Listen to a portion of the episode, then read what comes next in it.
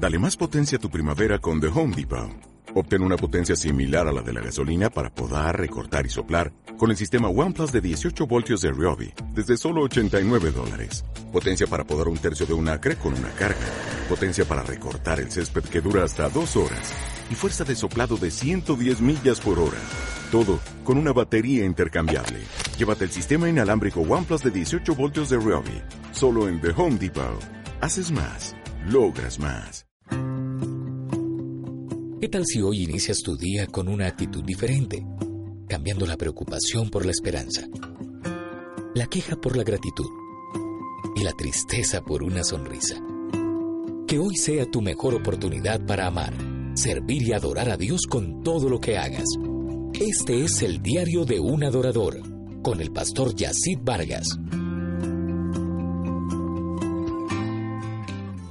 Estoy ya en la recta final de esta serie titulada Hombres de Dios, observando y comprendiendo los principios que la palabra del Señor nos regala para discernir y para disfrutar todos los privilegios que el Señor nos delegó como hombres para modelar su carácter y además cumplir un propósito de generaciones en esta tierra. Hoy quiero hablarte de algunas de las funciones en el Antiguo Testamento que fueron activadas en Cristo. La primera es que el sacerdote administraba los lugares de reunión. Eran los responsables de mantener el orden según Dios lo había diseñado y además establecido. Ahora en Cristo nosotros somos administradores de la gracia, el cuidado del templo de nuestro cuerpo, del Espíritu Santo, y además nos ha dado la responsabilidad de cuidar mi familia y además preservar una sana y estable relación con el Espíritu Santo. La segunda función era llevar o ser portadores de la presencia. La escritura declara, por tanto nosotros somos embajadores de Cristo, como si Dios rogara por medio de nosotros. En nombre de Cristo les rogamos reconcíliense con Dios. Ahora disfrutamos que el Espíritu Santo mora en mí, no sobre mí o bien esporádicamente sobre mi vida. Dios habita literalmente en nosotros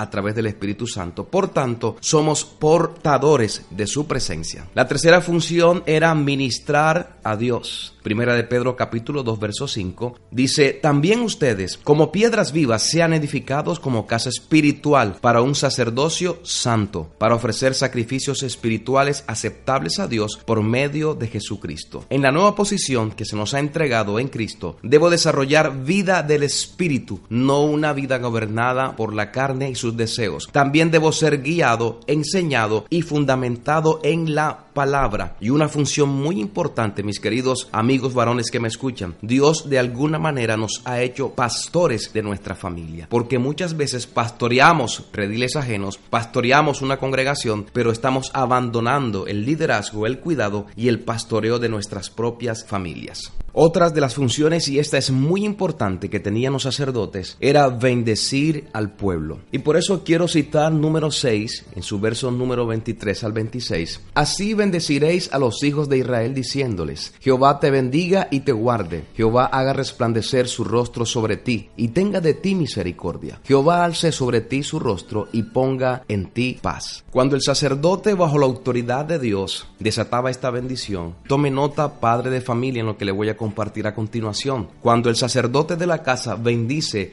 está desatando primero destino, también protección. Tercero, la gloria de Dios. Cuarto, favor inmerecido.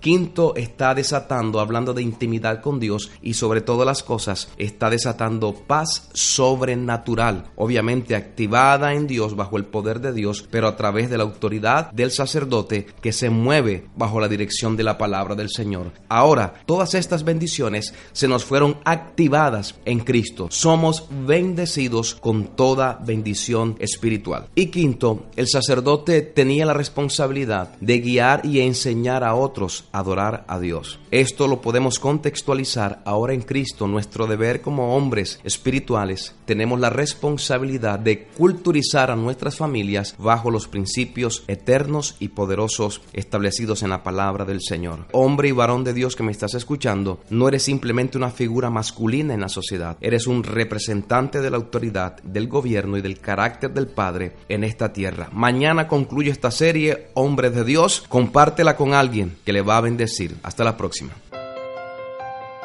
Comparte tu experiencia de hoy. Escríbenos a el de un